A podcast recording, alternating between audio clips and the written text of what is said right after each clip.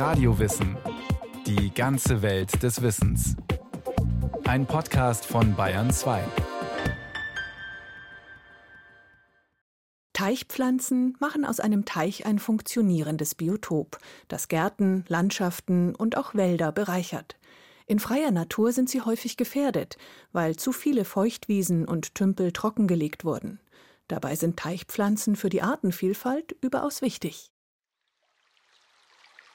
Ein Teich ist etwas Menschengemachtes. Teiche, die gab es also schon seit es menschliche Kulturen gibt, in Babylon, Assyrien, Ostasien, China und Japan, wo karpfenartige Fische gezüchtet wurden zur Eiweißaufbesserung der menschlichen Ernährung. Und Teiche haben bei uns im Mittelalter die Klöster vornehmlich gebaut, und zwar auch in Gegenden, wo es relativ wasserarm ist. Manfred Siering, stellvertretender Vorsitzender des Bundesnaturschutz Kreisgruppe München, zählt zu den renommiertesten Naturschützern Bayerns. Der Vogelexperte engagiert sich auch für den Erhalt des Europareservats Ismaninger Speichersee und beschäftigt sich viel mit der Bedeutung des Wassers für Gärten, Wälder und Landschaften. Teiche sind, so lautet die Definition, künstlich angelegte Stillgewässer und erfüllen immer einen bestimmten Zweck. Früher waren auch Teichpflanzen als Nutzpflanzen nicht unbedeutend. Es waren meistens Frauen, die Kräuterfrauen, die da Bescheid wussten. Die haben also Brunnengräse gesammelt wegen des hohen Vitamin C-Gehalts. Früher waren ja die Leute oft mit Vitamin C schwach nur versorgt, gerade in den Wintermonaten. Und das Vitamin C, das hat man eben aus der Brunnengräse gewonnen oder aus dem Scharbockskraut, was in feuchten Wäldern auch im Unterholz die Krautschicht bildet. Die Wassernuss, das ist eine Pflanze, die gerade im Kloster Scheiern große Bedeutung hatte. Die Mönche haben diesen Samen der Wassernuss gegessen oder auch verkauft. Das war sehr teuer, das ist sehr eiweißreich. Die Wassernuss war also auch eine wichtige Handelspflanze. Wasserpflanzen sind ein guter Werkstoff. In schilfreichen Gegenden sieht man sie heute noch, die mit Schilf bedeckten Rethäuser.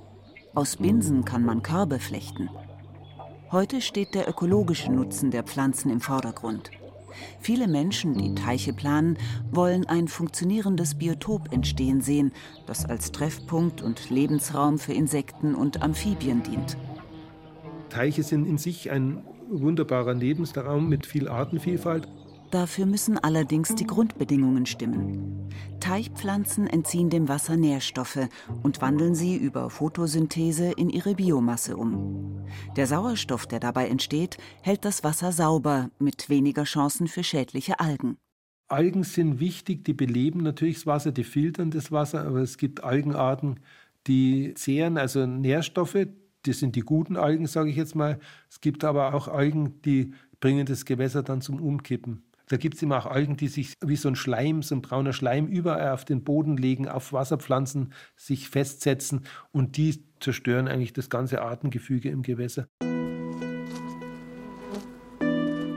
An Manfred Sierings Gartenteich wachsen nur einheimische Teichpflanzen, zum Beispiel Fieberklee. Der braucht viele Nährstoffe und ist daher gut für die Wasserqualität. In freier Natur ist er, wie viele andere Teichpflanzen, bedroht denn viele Feuchtgebiete mussten dem Straßenbau und der Landwirtschaft weichen. Der Fieberklee wurzelt im Sumpf, er streckt sich schwimmend ins Flachwasser hinein, beschattet das Wasser und zieht viele Insekten an.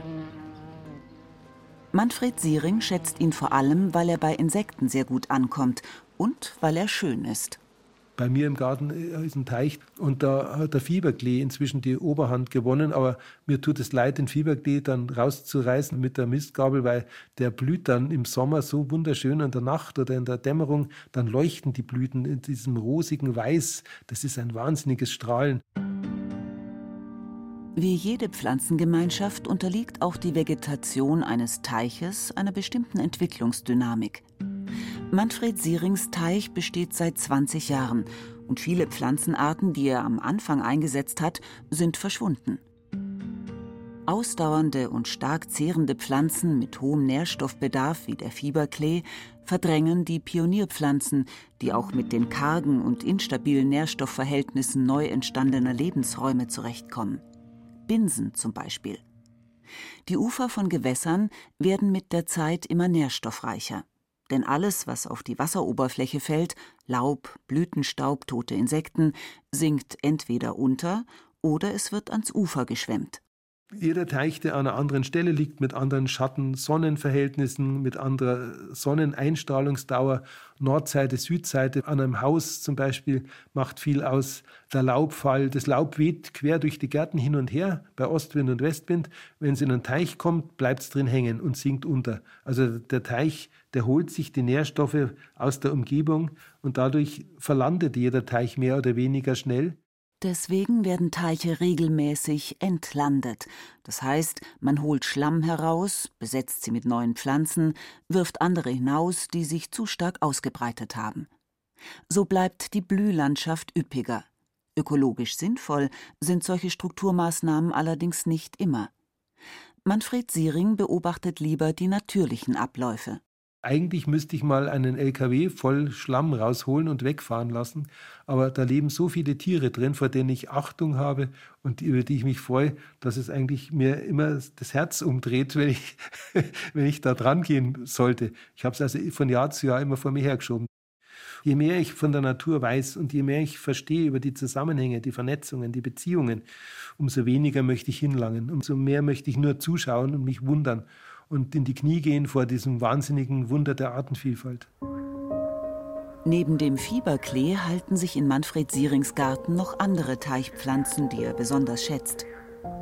Sumpfdotterblumen, Wasserdost und Mädesüß. Vor allem das Mädesüß passt gut in die waldreiche Umgebung des Gartens von Manfred Siering. Je besser ein Teich mit den angrenzenden Lebensräumen harmoniert, desto höher ist seine ökologische Wertigkeit. Wenn Mädesüß im Uferbereich blüht, das ist voll mit Käfern, die dorthin kommen. Sie paaren sich dann auf dem Mädesüß, sitzen dann so als Doppeldecker auf diesen Blüten vom Mädesüß oder auch hier vom Wasserdost. Von denen weiß ich aber, dass sie ihr Larvendasein im Totholz, im angrenzenden Wald haben. Also da vernetzt sich dann praktisch der, der Wald mit dem stehenden Totholz und den Blütenpflanzen, die um den Teich herum wachsen. Und das sind diese wunderbaren Zusammenhänge, die man gar nicht trennen kann. Wenn Wälder nicht genutzt werden, sondern sich ohne menschliches Eingreifen entwickeln dürfen, bilden sich genug Wasserstellen auf natürliche Weise. Man nennt sie dann nicht Teiche, sondern Tümpel. Sie stehen der Nutzung von Wäldern oft im Weg, und es gibt sie inzwischen viel zu selten. Das ist ganz wichtig, das zu wissen. Wir haben ganz wenig Wälder, die sich selbst entwickeln dürfen, ohne dass ständig Förster und Landwirte und Waldbesitzer eingreifen. Leider wurden die Tümpel im Wald zugeschüttet. Ich bin oft an Tümpel, die ich schon aus meiner Kindheit kannte, wieder mal hingegangen. Und was sehe ich? Diese Ziegelsplitter, die der Bauer, wenn er eine Scheune abgebrochen hat, einfach runtergeschmissen hat, auf seinen Anhänger geladen hat und die kippt er in den Weg rein, wo ein Tümpel war. Auch im Wald hat man Holz reingeworfen, man hat Wurzelteller reingeworfen bei Rodungen. Tümpel waren so die Abfallgrube des Menschen. Man hat erst spät begriffen, dass Tümpel eigentlich für die Artenvielfalt Ausstrahlungspunkte sind. Tümpel sind meistens entstanden durch Naturereignisse. Ein Hangrutsch, der hat einen Bach aufgestaut und schon ist ein Tümpel entstanden, weil der Bach nicht einfach weiterfließen kann. Oder der Biber, der ja bei uns in der Landschaft jetzt auch wieder überall ist, zu meiner Freude, weil Biber bringen auch Artenvielfalt mit sich. Der Biber staut einen Bach, die Wiese ist unter Wasser gesetzt und an bestimmten Bereichen der Wiese sind also tiefere Auskolkungen, das ist ein Tümpel. Viele Baumarten gedeihen nur im feuchten Gelände und fühlen sich am Ufer von Gewässern besonders wohl. Im Europareservat Ismaninger Speichersee vor den Toren Münchens, in dem es auch zahlreiche Teiche gibt, ist ein Naturwald entstanden. Das sind also mächtige Silberweiden, mächtige Schwarzpappeln, die echte autochthone, artreine Schwarzpappel, die also auf der roten Liste steht. Und ich habe dort auch die Flatterulme. Die steht mit dem Fuß im Wasser und bildet auch dann für die Flatterulme typisch diese Brettwurzeln aus, weil sie auf dem Puddingboden einen festen Stand sich verleihen möchte. Monotone und trockene Fichtenwälder sind ein Eldorado für Schadinsekten wie den Borkenkäfer. Auch das ist ein Grund, um die fehlenden Tümpel durch künstlich angelegte Teiche zu ersetzen. Die Naturschutzverbände, die sich dafür engagieren, bepflanzen sie, wenn überhaupt, nur zurückhaltend. Wir haben immer Erfahrung gemacht, am besten keine Initialpflanzung. Man kann natürlich auch, da wo viele Besucher hinkommen, als Initial äh, gelbe Schwertlilie reinpflanzen. Die gedeiht wunderbar, blüht schön und die Leute sagen, ach wie schön, hat der Forst oder der Naturschutzverein einen Teich angelegt. Aber es muss nicht sein, das ist eher fürs Auge. Und uns geht es darum, eine Reproduktionsfläche zu schaffen für Gelbbauchunke, Wechselkröte, Laubfrosch. Alle drei Arten haben ganz unterschiedliche Ansprüche wieder. Besser ist es, einfach abzuwarten, bis sich die Pflanzen von selbst einstellen. Oft ist gerade an kleinen Gewässern die Vielfalt nicht besonders groß, denn Lichtverhältnisse und Bodenbeschaffenheit sind in Wäldern unterschiedlich und nicht für alle Pflanzen geeignet. An manchen Teichen stellt sich viel Röhricht ein, an anderen wachsen Seggen oder Schwimmpflanzen. Das ist in Ordnung, und ein Eingreifen würde die ökologische Wertigkeit nur verringern. Man muss die Natur eher betrachten und dulden und anschauen, das Hinnehmen der Natur, das Dulden der Natur, das Zulassen von Wildnis, das ist eine der Quintessenzen, wie man äh, artenreiche Natur auch unseren künftigen Generationen hinterlassen kann. Nicht immer geht alles gut. Manchmal finden die Naturschützer ausgesetzte Goldfische im Wasser vor. Doch Fische haben in einem ökologisch sinnvollen Teich nichts zu suchen. Sie müssen sofort abgefangen werden, denn sie bedrohen die Amphibien und ihre Ausscheidungen belasten die Wasserqualität. Die Leute schleppen dann oft Kilometer weiter eine Plastiktüte mit den Goldfischen, die der Herr Sohn, der vielleicht nicht mehr daheim wohnt, hinterlassen hat. Und die Mutter sagt, ich mag jetzt das Aquarium nicht mehr länger pflegen. Und dann kippe ich die in einen schönen Teich. Da liegt so ein Teich, da haben es unsere Goldfische gut. Das ist genau das Falsche weil diese Goldfische wachsen dann, sobald die im großen Gewässer sind, dann fangen die an zu wachsen und entwickeln sich dann oft zu 20 Zentimeter langen Fischen, die dann regelrecht Jagd machen auf die Molche, auf die Kaulquappen und das fressen. Ein Fischteich und ein ökologisch sinnvoller Teich, das sind meist verschiedene Welten. Fische muss man füttern, und das Futter und die Ausscheidungen der Fische belasten die Wasserqualität so sehr, dass sich ein kleines Gewässer auf natürliche Weise nicht regulieren kann. Aber nicht nur Fische, auch Pflanzen können Ärger machen. Dass in der Nähe ein Schilf und dann wehen Schilfsamen rein, das ist aber gar nicht erwünscht, weil Schilfrhizome, die durchdringen dann den Boden und dann gibt durch die Kapillarwirkung viel Wasser weg und das Schilf selber verdunstet ja auch, das sauft unten und oben verdunstet viel Wasser. Die Enten, die bringen an den Füßen oder im Gefieder Wasserlinsen mit. Diese Entengrütze, die dann alles überzieht, und abdichtet. Da kommt keine Sonne mehr ins Wasser, das Wasser bleibt kalt. Das ist also auch wieder schlecht für den Laubfrosch. Schilf ist für kleine Teiche nicht geeignet. Es verbraucht so viele Nährstoffe, dass andere Pflanzen kaum eine Chance haben. Und es beschleunigt die Verlandung. Es ist an Seen besser aufgehoben oder in Pflanzenkläranlagen. Die Reinigungsleistung von Schilf ist so groß, dass es sogar mit den extrem nährstoffhaltigen Abwässern aus den Toiletten fertig wird.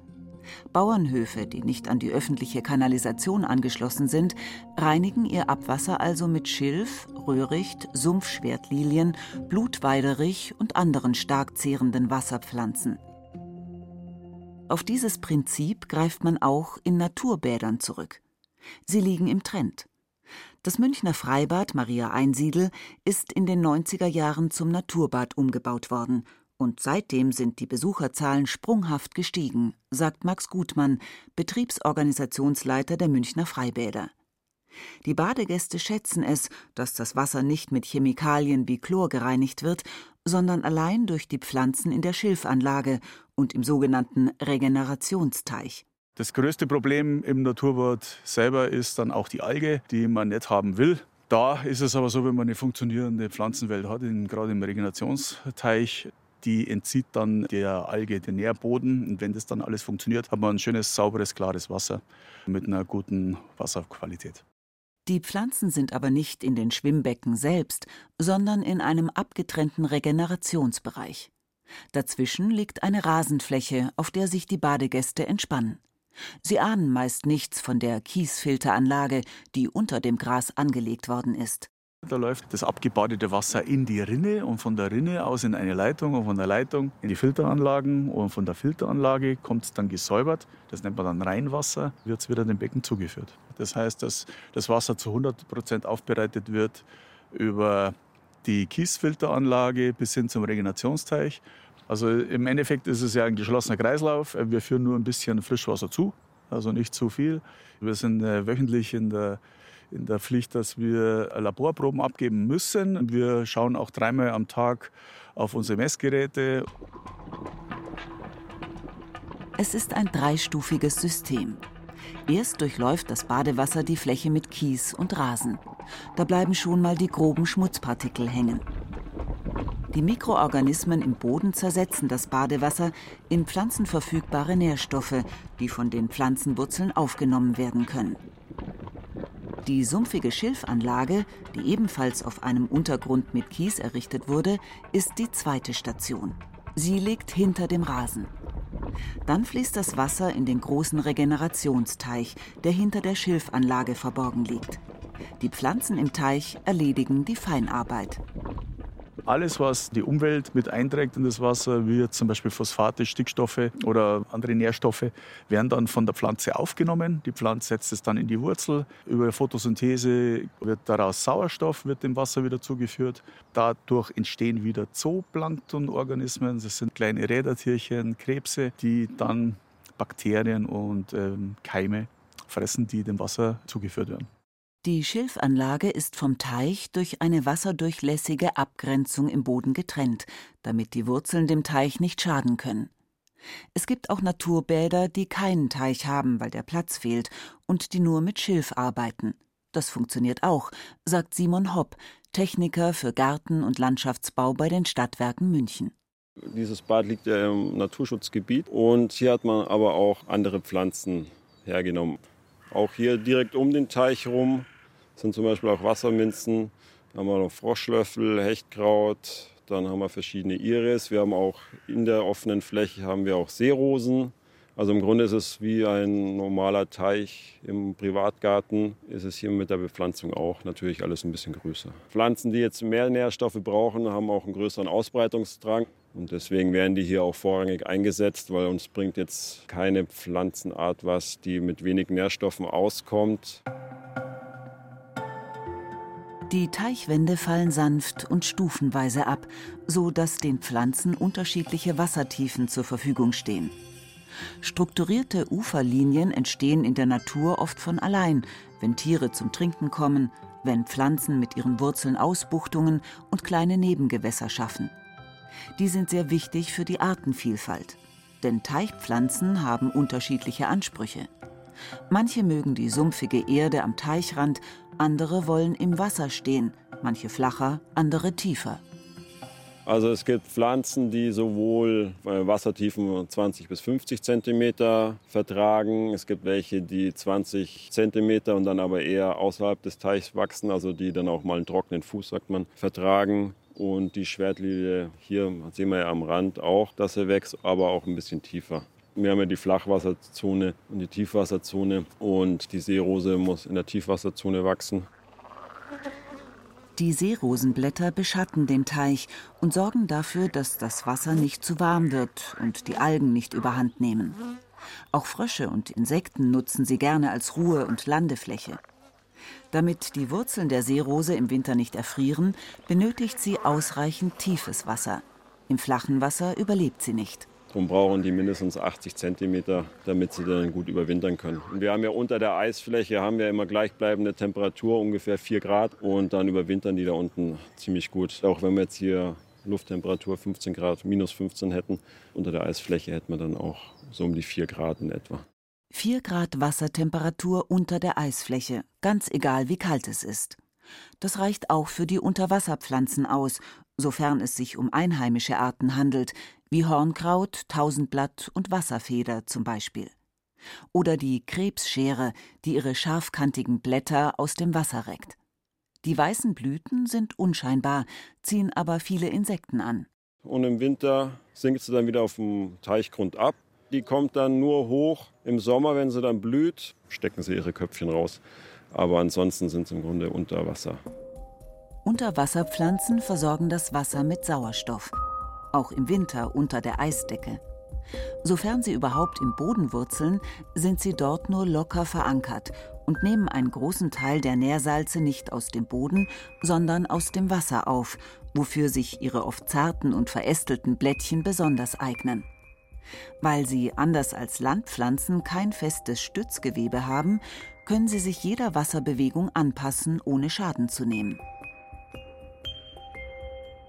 Als man den Teich im Naturbad angelegt hat, haben die Gärtner rund 3500 Teichpflanzen eingesetzt, ungefähr 40 Arten. Nicht alle haben sich halten können. Jeder Gärtner hat so seine Erfahrungen. Wenn man die Sumpfschwertlilie hat, gibt man der natürlich mehr Raum, dass es sich ausbreiten kann. Aber es ist halt ein bisschen natürlicher Vorgang. Mit der Zeit verschwinden manche Pflanzen. Das ist ganz natürlich, die dann mit diesem Standort vielleicht nicht ganz so gut zurechtkommen. Dafür kommen andere besser zurecht, die dann sich ausbreiten. Im Grunde, man muss einfach schauen, wie sich das entwickelt und man kann ein bisschen steuernd eingreifen, aber es soll sich halt auch ein bisschen natürlich hier entwickeln. Ein Teich ist gar nicht so besonders kompliziert, sagt auch der Naturschützer Manfred Siering. Teichbesitzer, die ihren Perfektionismus zurückschrauben, haben oft ein spannenderes Biotop als solche, die alles unter Kontrolle haben wollen und nur den dekorativen Blütenreichtum schätzen. Ich habe die größte Artenvielfalt in den hinfälligen Pflanzen, die also schon leer sind und ausgelutscht sind und die dann übergehen in die, wieder in neuen Humus. Da vergraben sich dann Käfer drin und die erstehen dann aufs Neue im nächsten Jahr. Gerade aus dem Sterben der Natur entsteht da wieder neues Leben. Teiche verändern sich. Teiche sind immer gut für Überraschungen. Vieles kommt von ganz allein. Samen fliegen ein und plötzlich wächst eine neue Pflanze. Und vielleicht ein Vergissmeinnicht blüht dann in, dem, in diesem Schlammübergang von Land zum Wasser und siedelt sich an. Und das ist genau das, wo ich dann meine kleinen Wunder entdecke. Kostenlose Wunder. Da muss ich keine Reisen machen, und schon gar keine großen Reisen. Ich kann vor der Tür und im eigenen Garten, auf dem eigenen Balkon, in der eigenen alten Zinkbadewanne, kann ich das auch alles haben.